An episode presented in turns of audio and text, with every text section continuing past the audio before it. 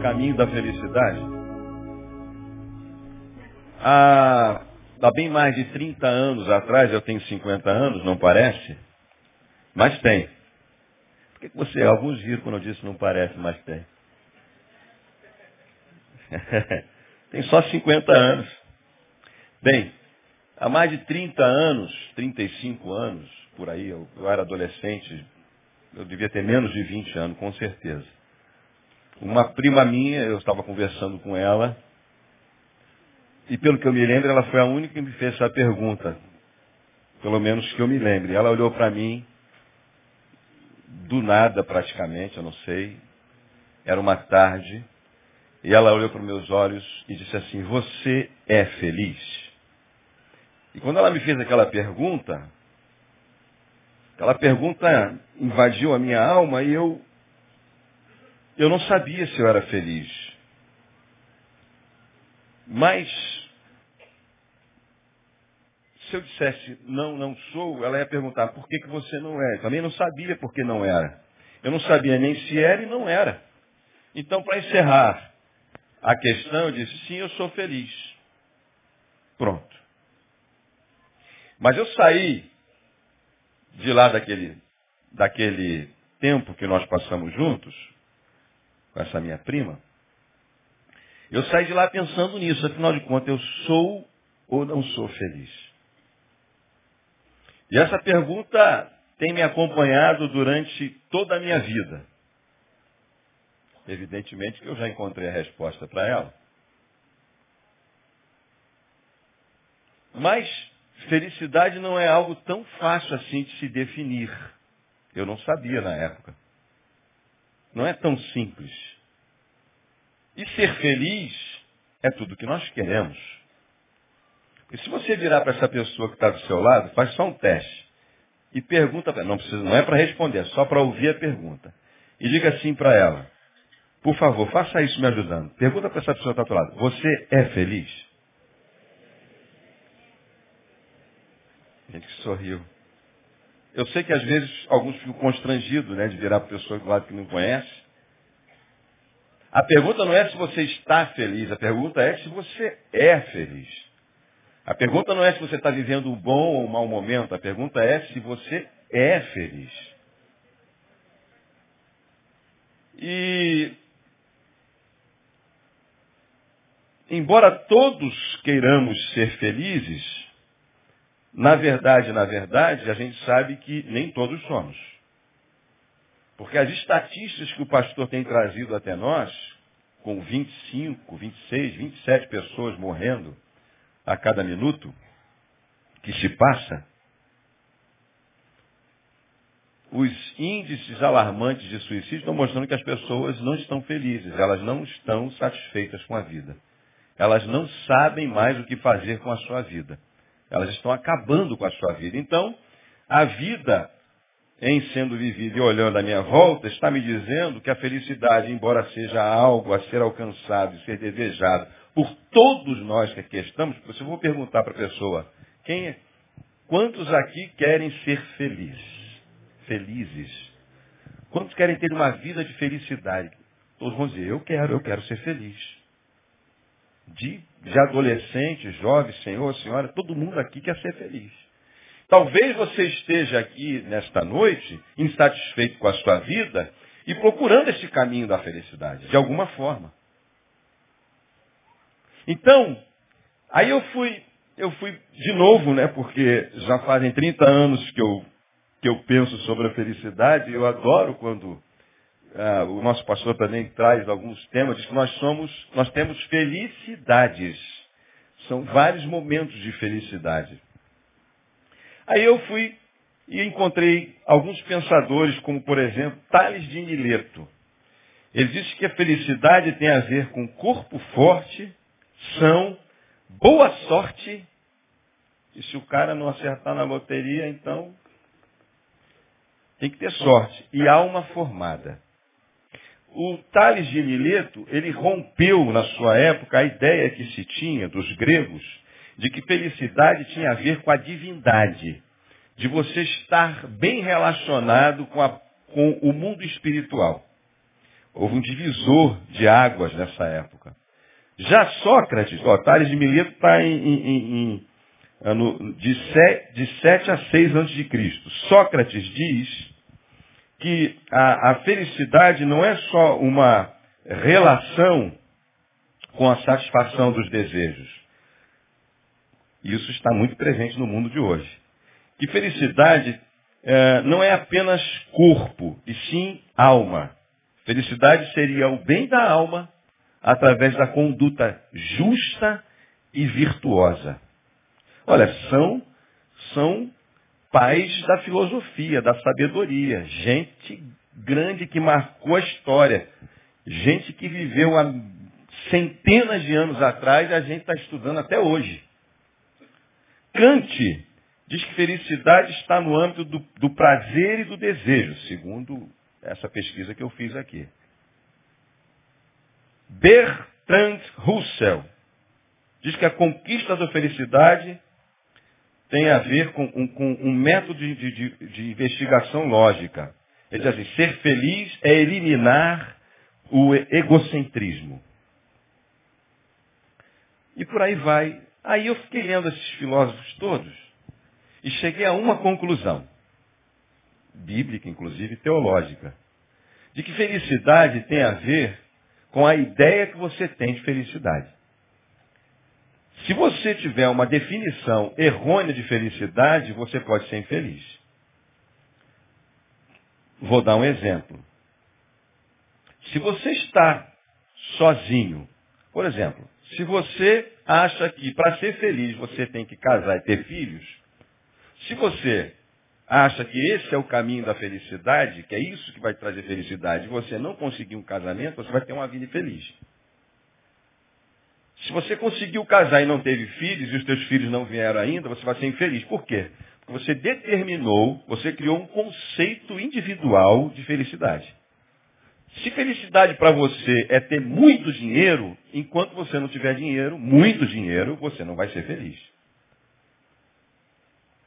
Se você acha que felicidade é viajar, conhecer o mundo e você não teve essa oportunidade, não saiu de Realengo, Sulacap, não conseguiu nem pegar o 383 para ir ali no centro, você não vai ser feliz.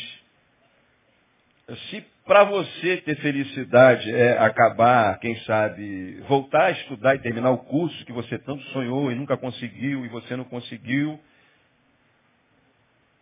você não vai ser feliz. Se para você felicidade é o saber, eu conheci um cara que ele fazia três faculdades de uma vez só. Trabalhava, o cara era um cabeção, um fenômeno. Um dia ele chegou para mim e disse assim, isso deve servir, eu devo levar um pouco desse negócio lá para cima, lá para o céu, né, pastor? Não, não era pastor ainda não. Porque é muito saber. Eu digo, cara, eu não sei se tu vai levar, não. Então, dependendo da forma como você tem o conceito de felicidade, e é isso que nós estamos vendo, que eu acabei de mostrar para vocês, em que os grandes pensadores desse planeta elaboraram os caminhos para a felicidade de forma distinta, dependendo da forma como você encara a felicidade, se para você felicidade é corpo, certo? Como você tem ouvido aqui o nosso pastor, se para você felicidade é ter um corpão sarado, os seus bíceps e tríceps rodo no esquema. Ou seja, é perder essa barriguinha que eu adquiri ao longo do tempo, porque eu era fininho que nem Pedro, meu filho, está hoje. E eu já descobri que perder peso é algo muito difícil. Ganhar é muito fácil. Eu achava que eu nunca ia engordar, porque eu era aquele cara que dizia assim, pô, tu é ruim mesmo, hein? Tu é magro de ruim, come e não engorda. Eu era esse cara. Comia de tudo e não engordava. Então, se para você felicidade é ficar com um corpão sarado, enquanto você não tiver, você não vai ser feliz. Você traçou um perfil de felicidade. Geralmente equivocado. Então, eu queria propor para você, como diz a Bíblia, né? Um novo e vivo caminho. Eu queria propor para você ah, aquilo que eu entendo como um caminho de felicidade. Aí eu escolhi, dentre tantos textos, eu escolhi uma das parábolas mais conhecidas nossas, que é a parábola do filho pródigo para basear essa nossa conversa. A parábola do filho pródigo está em Lucas, Lucas capítulo 15. Aliás, são, são três parábolas, né? Mas que falam sobre felicidade. Em Lucas capítulo 15, você encontra a parábola do filho chamado pródigo. É a história que Jesus conta de um pai que tinha dois filhos, esse pai riquíssimo, um dos seus filhos, o filho mais jovem, chegou para o pai e disse, pai, dá-me a parte que me cabe na herança, eu vou, você já conhece de qual a história, né? Alguns já conhecem. Você sabe que herança só se recebe depois que o pai morre, né, gente? Não é verdade? Então você está dizendo, pai, eu não vou esperar o senhor morrer para viver, não. Entendeu? Dá a minha parte que eu estou, vou vazar. Vou viver a minha vida.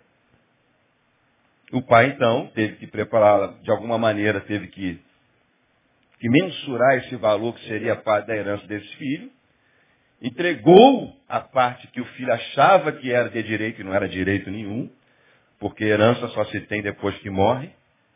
Por isso nós somos herdeiros em Cristo, porque Cristo morreu, para você entender. E, e aí o filho decide pegar tudo que tem e vazar, viver sua vida. E diz o texto bíblico que ele foi. Ele foi viver sua vida e diz que ele ah, desperdiçou ajuntando partiu tudo para um país bem distante, ou seja, eu quero ficar bem longe do meu pai, eu não quero que ele tenha notícia nenhuma de mim, que ninguém leve notícia para ele. Versículo 14, ele diz o texto que ele gastou tudo que tinha com farra, com festa, com mulher, com isso, com aquilo, e depois de ter acabado tudo que ele tinha, ele se encontrou com fome, começou a passar necessidades, foi encontrar-se com cidadãos daquele país e ele acabou sendo é, pastor de porcos. Isso para o judeu era uma abominação, porque o porco era um animal imundo. Não se tinha contato com o porco, não se comia porco. E ele desejava comer a comida dos porcos. E diz o texto, no versículo 17, que ele caindo em si, ele disse assim, poxa, os empregados do meu pai, eles são tratados infinitamente melhor do que eu estou aqui sendo empregado desses caras cuidando de porcos. Eu vou voltar para o meu pai, vou dizer para ele, pai, eu pequei diante do céu e diante de ti, eu não sou digno nem de ser chamado teu filho, vai, Trata-me como um dos teus empregados. Levantou-se, pois, foi para o seu pai. Diz o texto que ele estando ainda longe, o seu pai o viu, encheu-se de compaixão, correndo, lançou-se-lhe ao pescoço e o beijou. E ele disse, ele não disse que ia dizer e não disse. Diz o texto assim, ó, e ele disse o que ele disse que ia dizer. Ele disse, pai, eu pequei contra o céu diante de ti. Já não sou digno de ser chamado teu filho. Mas o pai disse aos seus servos, trazer depressa roupa, vestir ele, ponde anel no dedo, alparcas nos pés, trazei um bezerro, cevado, comamos e nos alegramos, porque o meu filho estava morto, reviveu. Tinha se perdido e foi achado, e começaram a alegrar-se. Começou a ser feliz de novo. Ora, seu filho mais velho, estando no campo, enquanto, e quando voltava, aproximando-se, ouviu a música, ouviu as danças, e chegando perguntou, o que era aquilo? Respondeu ele. Olha, é o teu, teu irmão, o teu irmão que voltou. Aí ele disse assim, só um pouquinho que eu, eu toquei aqui no. Ele disse, pô pai, eu sempre tive contigo. O senhor nunca matou um bezerro aí para fazer um, uma festa? Ele disse, mas meu filho, agora vindo esse teu filho, já não era mais irmão dele. Vindo aí esse teu filho, não era mais irmão, não era meu irmão voltou. O senhor vai e mata um bezerro, o pai olha para ele, para esse filho mais velho, e diz assim, meu filho, tudo que é meu é teu. Agora era justo nós nos alegrarmos com esse teu irmão, que estava perdido, que estava é, morto e agora foi, foi achado. Era justo nos regozijarmos e alegrarmos com esse irmão que estava morto e reviveu. Tinha se perdido e foi achado. Acabou a história. Então, por que, que eu escolhi esse texto para falar sobre caminhos da felicidade? Porque o texto fala de felicidade. E fala abertamente. Fala que este jovem quis, como todo adolescente, jovem quer, ser feliz. E que ele acha que as podas que a vida familiar lhe apresenta, horário de chegar em casa, as tarefas que são impostas pelos pais, o trabalho, a lida, ele, ele, ele acha que se ele sair de casa, se ele tiver condições de trabalhar, de ter o seu próprio sustento, de viver a vida do seu jeito, que ele vai ser feliz. Pode ser? Pode ser que em alguns casos sim, remotamente. Então, ele antecipa a sua herança e vai viver a sua vida. Ou seja, é, é aquilo que alguns desses filósofos definem do caminho da felicidade, é aquilo que, que, que a gente chama de humanismo, de egocentrismo, é aquilo que você diz assim, bom, agora eu vou realizar todos os meus desejos, sem ninguém para me regrar, sem ter que cumprir regras, sem ter que cumprir horário, sem ter que pensar no que eu vou fazer, sem ter que pensar no amanhã, sem ter compromisso com ninguém. Eu vou viver a minha vida. Eu tenho muito dinheiro, não preciso nem trabalhar. Eu não vou me preocupar mais com nada. Então, é, é, é o caminho da felicidade que alguns estão procurando. Viver a sua vida. Olha, você não tem nada a ver comigo, a minha vida, quem manda na minha vida sou eu. Entendeu? Foi meu pai que me fez assim. E vamos embora. Então é o caminho da felicidade. Viver a sua vida. Olha, eu não, não tenho, talvez o teu caminho da felicidade seja esse. E você diz assim, olha, eu não preciso de igreja, não preciso de religião, não preciso de Deus, não preciso da palavra de Deus. Eu não preciso de nada, eu não preciso de igreja, eu não preciso orar. Eu sou um, um, quem sabe, um ateu. Eu vivo a minha vida, eu só acredito naquilo que os meus olhos podem ver. E você está buscando a felicidade. E esse jovem, ele caminhou por esses caminhos. E chegou à conclusão daquela frasezinha lá adiante, aquela frasezinha que ele disse assim, eu era feliz e não?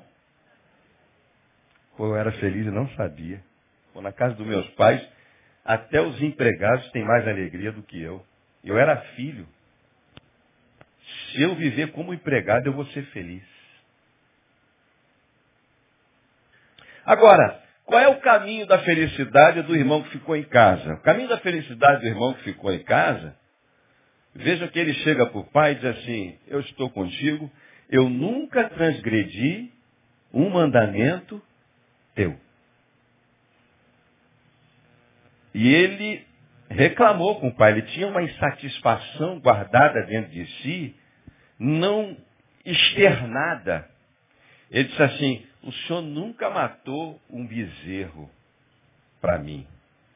Esse tipo de alegria que o senhor está tendo com, esse, com essa pessoa, que não é mais o irmão dele, e que chegou aqui em casa, eu nunca senti essa alegria a meu respeito.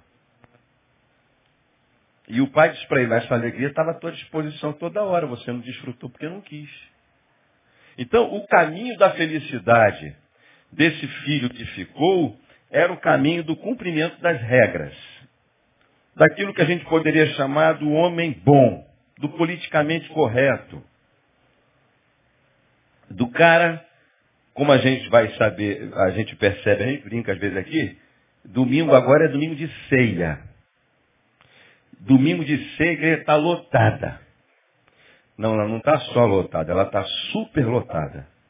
Porque a impressão que a gente tem, a impressão nossa, é só uma impressão, de que tem alguns irmãos que eles vêm um domingo à igreja, domingo de manhã, o domingo da ceia, que eles dão o seu dízimo, eles tomam a sua ceia, faz uma oração e diz, Pai, até o mês que vem, fui. É só uma impressão que a gente tem. Estou contigo e não abro. E não abre mesmo. é o caminho do cumprimento, do legalismo. É o cara que está, ele está do lado do pai, ele nunca, segundo a visão dele, descumpriu, ele conhece os mandamentos do pai, porque ele diz assim, eu nunca transgredi os teus mandamentos, eu sempre te obedeci, eu sempre fiz tudo certinho, mas ele também não é feliz. A alegria que contagiava o, o coração do pai e desse filho que volta era estranha a ele. Ele também é infeliz. Então, talvez eu possa estar falando para um, para um grupo de pessoas que, a despeito de terem nascido, quem sabe você, como meus filhos tiveram esse privilégio, isso é bom demais. Teus pais eram crentes, rapaz.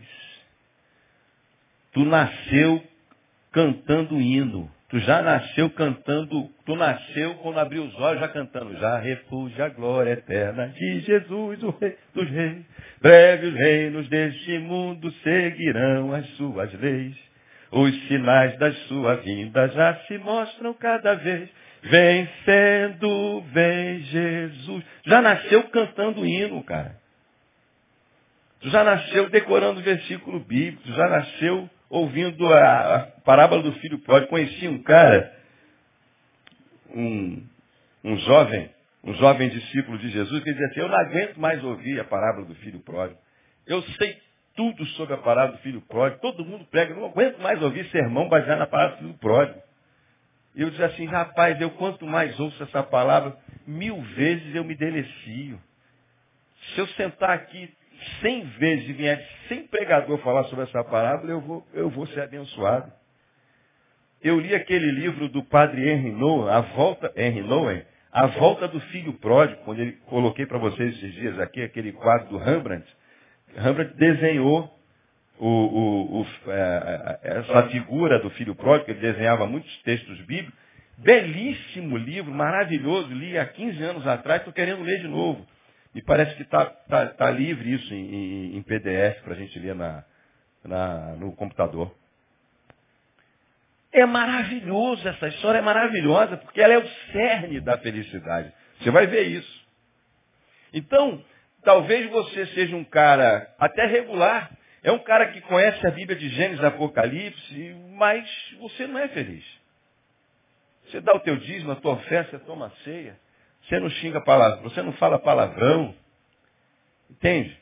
Você não rouba ninguém, você é um cara correto. Está tudo certo, mas você não é feliz. Aí eu volto a dizer para vocês, e talvez você não seja feliz porque você tem uma visão, como esses filósofos todos tinham, equivocada de felicidade. Que é onde nós vamos chegar. Então, ah, olha só, esse, esse, eu, eu pincelei algumas coisas. Esse filho mais novo, quando ele volta, ele descobre um caminho da felicidade, ele achou que o caminho da felicidade era ir para longe do Pai, que a gente sabe representa Deus, e viver a sua vida. Ou seja, é quando eu sou o centro dos meus desejos, da minha vontade. O que o Pai fez ou deixa de fazer não me interessa. Ele descobriu que não precisa ter muita coisa para ser feliz. Ele disse assim, ó, se o pai me tratar como de um, um dos empregados da sua casa, eu vou ser feliz. Ele aprendeu ah, aquilo que nós lemos na palavra sobre contentamento. Contentai-vos com o que tendes. Hebreus 13, 5. Seja a vossa vida isenta de ganância. Então, quando ele vai, ele é um, quando ele volta, todos os parâmetros de felicidade dele mudaram. Ele descobriu que ele não vai ser mais feliz tendo uma, duas, três ou casas. Ele descobriu que ele, aliás, Salomão também descobriu isso, Eclesiastes, Eclesiastes 2 fala sobre isso. Ele descobriu que ele não vai ser mais feliz tendo dois, três carros, um carro do ano. Ele descobriu que a felicidade se encontra na simplicidade da vida. nas coisas mais simples da vida. Eu me lembro uma vez de uh, um amigo médico, homeopata, que queria descobrir o caminho da felicidade e ele me encontrou no caminho e ficou muito tempo me perguntando sobre esse caminho da felicidade. E uma das viagens que ele fez, ele foi a um lugar e ele voltou desse lugar maravilhado. Ele disse, rapaz, eu fui num lugar. E aí eu peguei um barco e passei de lancha e fui até um, um, uma ilhazinha. E lá tinha um camarada desdentado, cheio de filhos, que vivia dos caranguejos que eram pegos no banhado, mas eu nunca encontrei uma família e um chefe de família tão feliz. E ele não tinha praticamente nada. Ele tinha lá ah, um bichinho de estimação, acho que era um passarinho. Ele criava, dentre outras coisas, pássaros. Eu disse a ele, o senhor me vende isso daí? Eu lhe dou muito dinheiro por esse pássaro. Ele disse assim, de jeito nenhum. Por dinheiro nenhum do mundo eu vendo esse pássaro. Mas o senhor pode fazer isso com dinheiro, pode fazer aquilo. Se eu não vendo. Ele descobriu que para ser feliz, a gente não precisa de muita coisa. Em outras palavras, felicidade não tem, nunca terá nada a ver com ter. Só poderá ter, você ouvir isso a vida inteira aqui, com ser. O jovem rico, que se foi, esse jovem, por exemplo, que se foi, o, o irmão mais novo, ele descobriu que na simplicidade se pode encontrar, sim, a felicidade. Agora, é, que vantagem tinha o irmão mais novo do irmão mais velho? Uma. Seja você mesmo. E você ouve isso também milhares de vezes aqui. Porque se Deus quer abençoar você, quem é você? Onde você está? Se Deus quiser abençoar você agora, onde você está? Você está aqui agora? Esse irmão mais novo, ele levou vantagem sobre o irmão mais velho porque ele disse quem ele era. Ele tirou todas as máscaras. Ele chegou para o pai e disse assim, pai, tem nada a ver contigo. Eu não gosto daquilo que você gosta, eu não gosto da sua casa, eu não gosto da sua presença. Já imaginou você chegar para Deus e dizer assim, Deus, eu não tenho nada a ver contigo, eu não quero.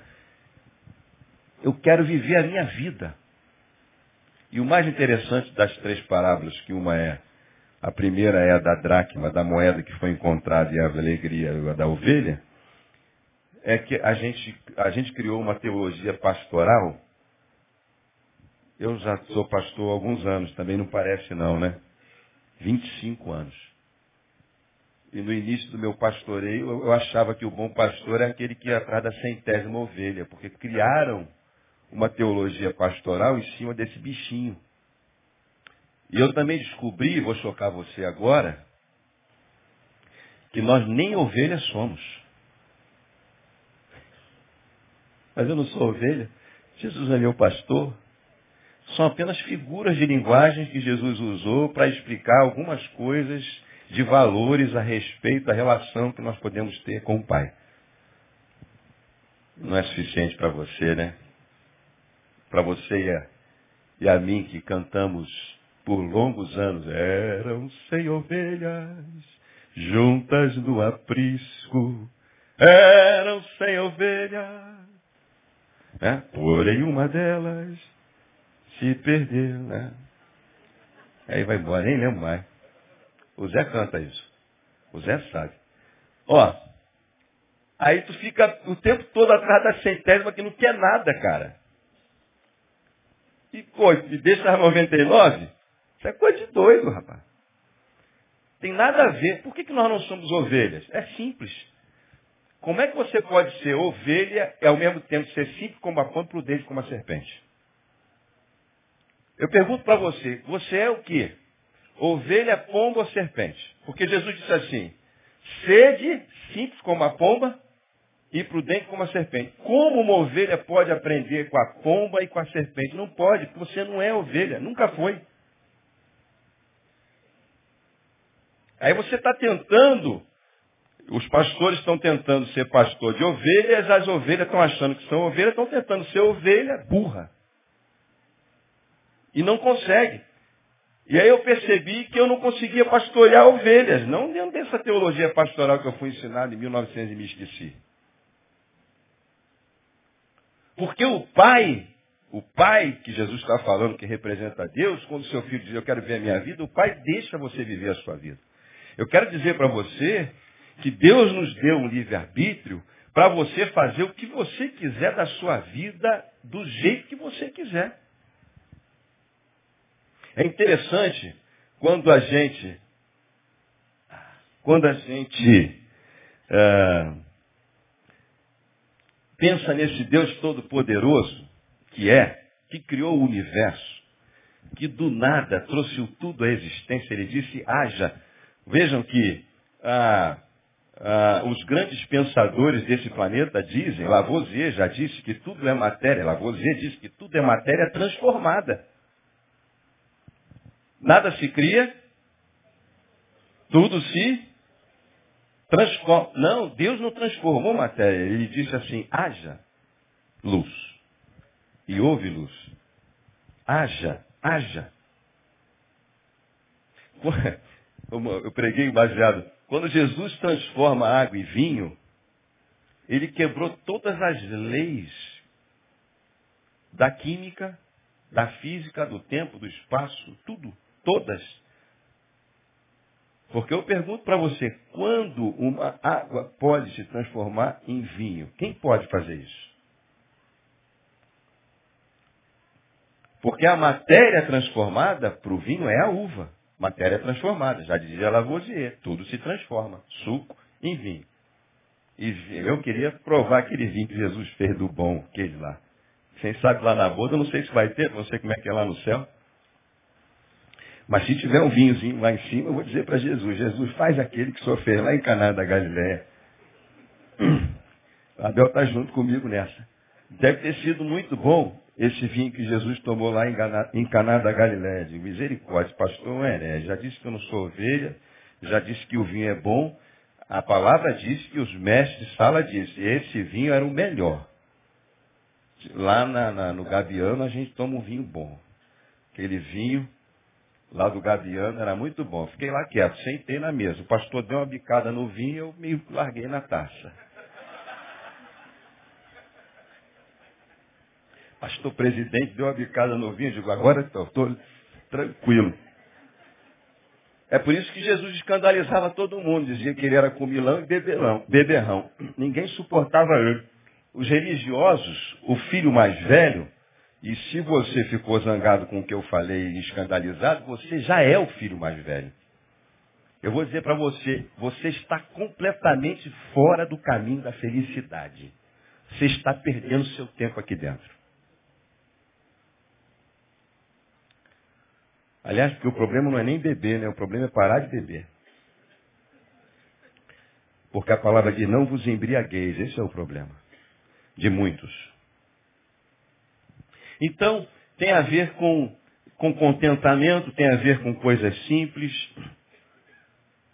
O caminho da felicidade é o caminho que passa, você ouve isso a vida toda aqui, pelo amor e pelo perdão. É por isso que o filho mais velho não podia ser feliz. Porque ele não entendia nada de amor e perdão. Como é que Jesus re, resumiu a lei? Ele disse assim, amar a Deus e ao próximo. Então, ele disse assim, eu, o filho mais velho, cumpria todos os teus mandamentos. Eu nunca transgredi, eu sempre te obedeci. Mas o amor era estranho. E tudo que Deus tem para nós, e tudo que Deus tem de mandamento, está baseado em amor. Se você não aprender a amar, não adianta você decorar. Honra teu pai e tua mãe. Honra teu pai e tua mãe. Não dirás falso, não terás outros deuses diante de mim. Mas você não aprendeu a amar. Você não aprendeu a perdoar ninguém. Então você não aprendeu nada com o Pai. Aliás, você não tem nada do Pai em você. Você só está na casa do Pai. Você nasceu dentro da casa do pai, você foi apresentado na casa do pai desde pequeno aqui, junto com o pastor, quando era bebê, seus pais trouxeram você, você foi consagrado a Deus, mas a tua alma está longe de Deus. Por quê? Porque, embora na casa do pai, nada se tinha aprendido de amor e perdão. A gente vê isso aqui direto, aqui na, nos gabinetes que a gente faz. Hoje encontrei com um cidadão aí, um desses nossos irmãos que ficam aqui sentado, tem tempo que eu não vejo ele aqui. Ele, pô, pastor, estou mal, minha pressão está alta, eu estou com uma angústia tremenda, eu estou com um problema no trabalho, e está difícil, a vida toda trancada, assim, inúmeras dificuldades. Ore por mim. E tem um monte de oração que a gente faz que não vai adiantar nada. Sim, porque se a pessoa precisa perdoar, você vai orar por ela. Se ela não perdoar, ela vai continuar mal. Eu me lembro uma vez, um, um jovem discípulo de Jesus chegou a mim lá em Porto Alegre e disse assim, pastor, já falei isso aqui uma vez. Pastor, é, eu queria que senhor orasse por mim. Eu estou com uma angústia, uma ansiedade tremenda dentro do meu coração. O negócio está me fazendo mal. Eu queria que senhor orasse. Eu digo, ah, a gente dá, vamos fazer a oração logo para o cara ir embora, né? Aí já, ah, Deus abençoa, tal, meu irmão, tal. Quando eu terminei de orar, eu disse, cara, não vai adiantar nada. Ele, como assim, pastor? Mas o senhor é pastor, sua oração de, de lamento, eu perdi tempo em orar por você. Porque eu lembrei na oração que a ansiedade, diz o texto bíblico, a gente entrega, lançando sobre ele toda a vossa ansiedade. Eu não posso pegar a tua ansiedade e lançá-la. É você que tem que fazer isso. Filipenses, capítulo 4. Lançando sobre ele toda a vossa ansiedade, porque ele tem cuidado de vós. Se você não fizer, eu não posso orar por você. Então, perto do Pai, mas não sabe nada de amor e perdão. E esse é o caminho da felicidade. O caminho da felicidade, na realidade, não é um caminho de quem vai. É o caminho de quem volta. O pastor Paulo Júnior esteve aqui e disse assim, ninguém vai para o inferno Ninguém vai para o céu. Preciso ouvir aquele cara pregar de novo. Esse sermão que ele pregou aqui, esse estudo, sei lá o quê, MI, essa palavra boa de Deus que ele lançou aqui no sábado de manhã, porque do céu nós estamos voltando. Do inferno nós estamos saindo.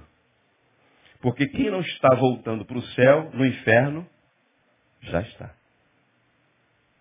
Caramba, a gente convidando as pessoas para ir para o céu, você vai voltar. Veja, que o caminho da salvação não é o caminho de quem vai, é o caminho de quem volta para a casa do Pai.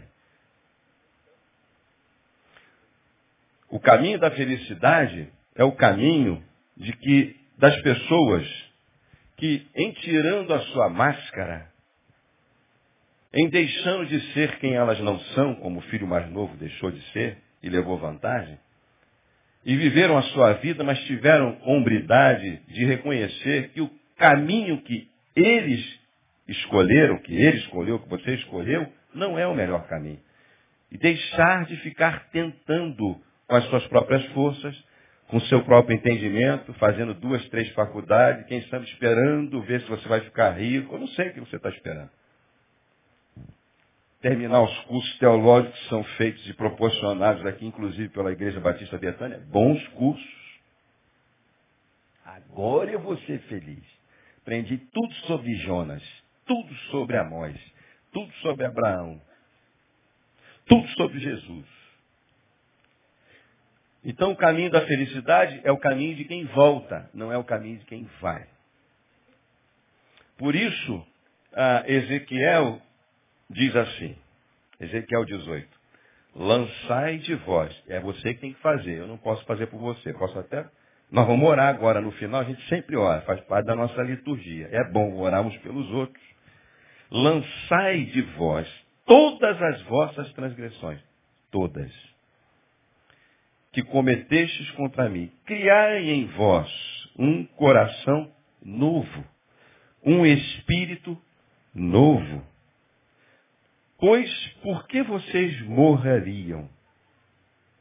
Porque eu não tenho prazer na morte de ninguém, diz o Senhor. Convertei-vos Ou seja, voltem e vivam. Sabe o que, que o pai disse? O pai disse assim, este meu filho, embora o seu coração estivesse batendo, estava morto. Só que ele não sabia que estava morto. Estava morto na casa do pai, estava morto quando saiu da casa do pai, estava morto até voltar à casa do pai. E ele reviveu. Nós vamos nos alegrar com ele. Porque o espírito da palavra, da parábola e da palavra diz: a alegria no céu quando um pecador volta para a sua origem. Porque ele é o, o alfa e o ômega, o princípio e o fim de todas as coisas. Eu sou o alfa e o ômega, o princípio e o fim de todas as coisas. Então você tem que voltar para o teu Criador, para aquele que te doou a vida. E o direito que você tem de viver a vida do jeito que você quer. Se você está indo, irmão, se você está indo Dá para você parar e voltar. E você, existencialmente falando, espiritualmente falando, você pode fazer isso hoje, aqui e agora. Olha, pastor, estou tô, tô mais para filho jovem. Para mim, o filho jovem está melhor do que o, do, o filho mais, jovem, mais velho. Eu estou mais para filho velho. Criado na casa do pai, mas ainda estou longe do Pai. Está na hora de voltar. Ontem, Josimar, eu vou terminar agora com isso. Está na hora de acabar, nove e meia, por aí. Acaba nove e meia esse culto? É? É porque eu sempre, sempre que termino eu fico ali até umas dez batendo papo. Ah, Josimar estava falando de um amigo dele que naquela caminhada de Santiago de, de Compostela, que é uma caminhada de 700 quilômetros e de 30 a 50 mil pessoas na Espanha, de 30 a 50 mil pessoas durante o ano fazem essa caminhada, que é uma caminhada de peregrinação, em que muitos fazem essa caminhada para encontrar o caminho da felicidade, o sentido para a vida. Aí eu andei olhando hoje, andei olhando as fotos da caminhada. Já imaginou? As pessoas caminham 8, 10, 20 quilômetros por dia. E vão olhando os pontos turísticos, turísticos da, da, da, da Espanha.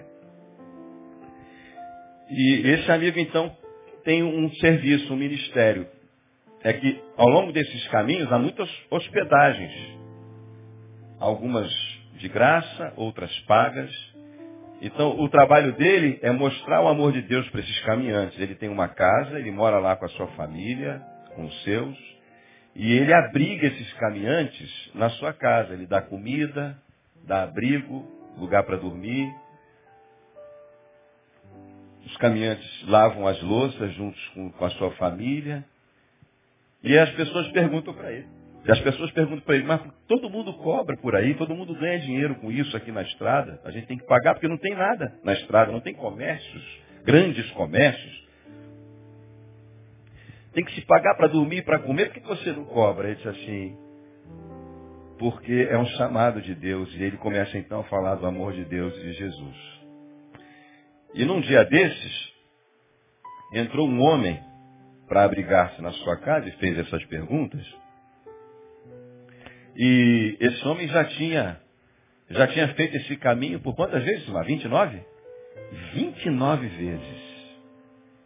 Era a vigésima nona vez que ele percorria esses 700 quilômetros para tentar encontrar o caminho da vida, o caminho da felicidade. E esse amigo, então, chegou para ele e disse assim, eu sei porque você caminhou esses 29 vezes buscando o caminho da felicidade e você não encontrou. E eu vou dizer para você. E resumindo o que, que ele disse, o caminho é o caminho de volta para Deus, o Criador, é o caminho de volta para Jesus. Que veio e desceu e se fez carne. Como diz o livro de Hebreus, né? é um novo e vivo caminho. E foram dormir. E quando ele acordou, ele não encontrou mais o, o caminhante. Ele, ele foi embora sem se despedir. Mas tem um livro na entrada da casa em que as pessoas podem registrar o seu nome e escrever alguma coisa sobre, sobre ah, críticas, sugestões do acolhimento, sobre melhor, escrever o que quiser. E disse esse amigo dele, que mora lá, esse é o que mora lá, que falou contigo? Que o cara escreveu uma página de gratidão. E ele disse assim, olha, eu aqui, eu encerro a minha viagem e volto. Porque eu encontrei o caminho.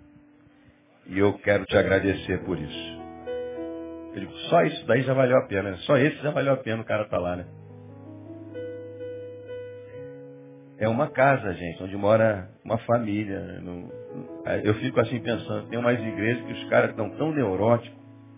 A religião é um negócio sério, que eles botam assim uma placa na igreja. Essa é a porta dos céus. Essa é a casa de Deus.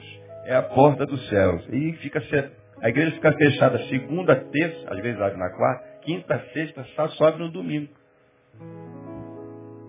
Dos sete dias da semana, cinco, o cara está perdido.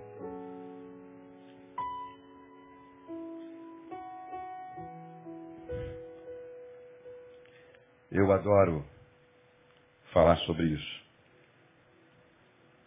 Esse é o caminho dos que voltam. Eu vou resumir. Isso é pedagógico e homilético. Vamos lá. Número um, você precisa definir melhor o que é felicidade. Vamos lá, vamos um pouquinho mais. Primeiro, você precisa saber se você é feliz. Pergunte para você mesmo se você é feliz. Número dois, defina o que é felicidade. Defina melhor.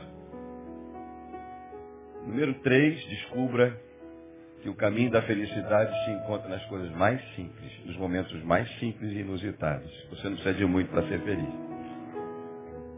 Descubra que o caminho da felicidade não é o caminho de quem vai. Eu pulei, né? Tem problema não. Mas é o caminho dos que voltam. E para onde? Para aquele que o criou, para aquele que o gerou.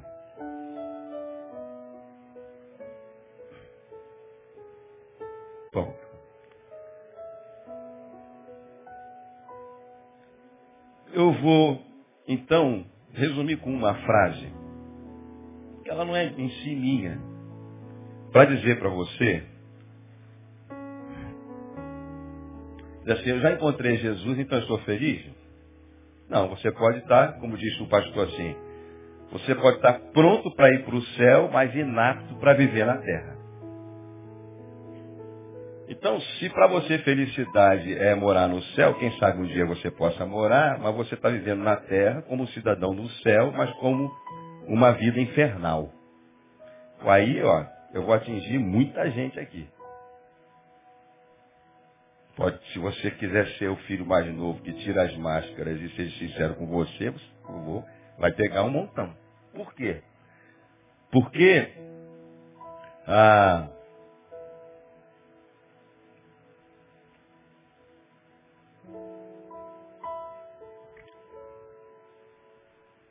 Deu branco agora, me fugiu.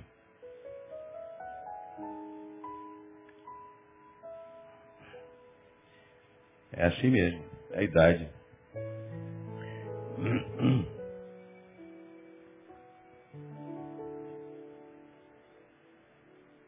Se você. Ah, sim. É muito simples. É o centro da vontade de Deus.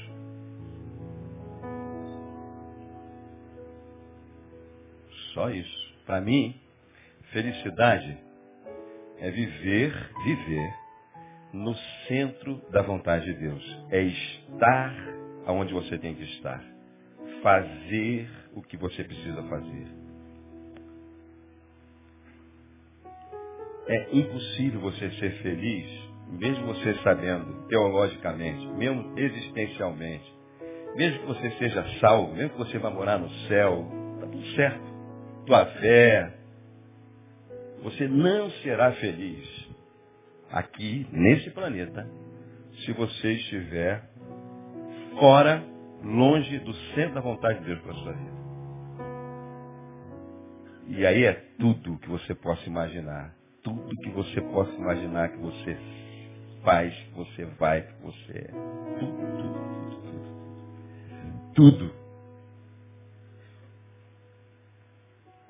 Você pode ter um dia muito infeliz porque você simplesmente foi para onde você queria ir, mas hoje você não caminhou no caminho da vontade de Deus para a tua vida hoje. Tu teve um dia infeliz. Está salvo, está salvo. Oh, maravilha. Vai pedir, Deus, mil perdão. Eu, eu quero chegar no final do dia, Deus, eu, eu hoje eu andei mal. Tudo bem, a paz de Deus que excede todo entendimento virá sobre você de novo e amém. Mas você teve um dia infeliz. Por quê? Você pode ter um mês infeliz, você pode ter um ano de infelicidade. Aí vai esperar o dia 31, sabe lá Deus o que, que você coloca naquele monte de pedido que tem aqui no culto da vitória, para você ser feliz no ano que vem. Se eu falar para você de relação de tempo e espaço, aí é que você vai me dizer que eu sou doido mesmo. que essa relação de tempo e espaço para quem é filho de Deus, ela nem existe mais. Fica para outra hora. Então, o tema felicidade te interessa? Bom, interessa a mim. O que, que você precisa decidir? Tudo isso que nós falamos hoje aqui. Eu vou ficar com a última parte. A última parte inaugura o caminho da felicidade. Para alguns. Se você está aqui essa noite, você quer inaugurar esse caminho da felicidade. Da felicidade. Você está infeliz, insatisfeito com a sua vida. Você quer ser sincero com Deus. Você não precisa falar nada para mim, porque é para Ele que nós confessamos, não é para mim ou uns aos outros, às vezes em oração, como diz Tiago, mas não necessariamente para mim, que sou pastor, porque Tiago diz, confessar as vossas culpas uns aos outros e orai uns pelos outros para seres sarados, curados. Então vou chamar o Vida, nós vamos cantar uma canção, a última dessa noite. Eu quero dar oportunidade para você que quer ser feliz. Quem sabe para você dizer assim, eu era feliz e não sabia. E aí você tem que pedir perdão, quem sabe para um pai, para uma mãe, para alguém. Você encontrar, ou reencontrar, ou encontrar o caminho da felicidade. E eu posso dizer para você,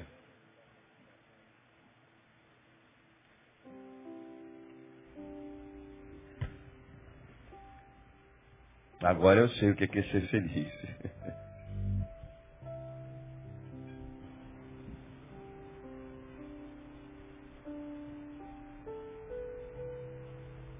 Se você quer ser feliz, se você precisa voltar, você está no caminho de quem vai, mas você quer fazer o caminho de quem volta. Então, é isso que eu queria. Eu só queria orar com você. Só com aqueles que estão voltando. Porque caminhando estamos todos nós, né, irmãos? Eu não quero orar com você que teve um dia infeliz. Não agora. Não que eu não quero orar com você. Ah, eu tive um dia infeliz, pastor, por mim. Não. É você. Você pode fechar os teus olhos. Deus, meu dia não foi bom. Me ajuda a viver um dia bom como no, no, início do culto, né? Eu andei sob conselhos ruins, segui uns conselhos ruins hoje, não deu muito certo. Não entendi a tua voz direito para a minha vida. Eu estou falando de uma vida. Estou falando da tua vida, da história da tua vida. Você olhar a história da tua vida e dizer assim, a partir de hoje eu vou fazer um caminho diferente. Então, eu estou falando de mudar a história da vida. Não estou falando de mudar a tua existência. Não. Ah, eu estou indo para o céu, mas não estou muito satisfeito. Não. Mudar a história da tua vida. Já entendeu?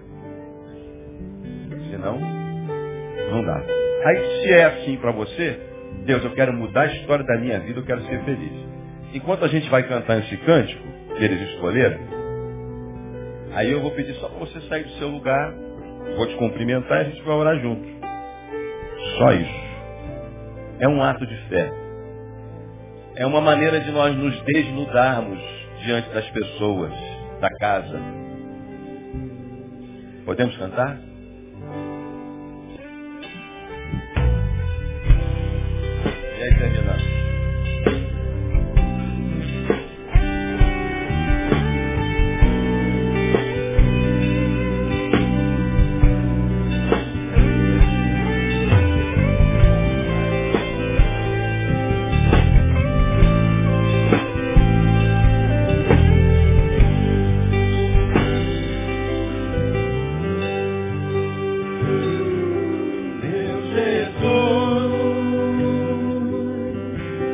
Leva pra perto de ti.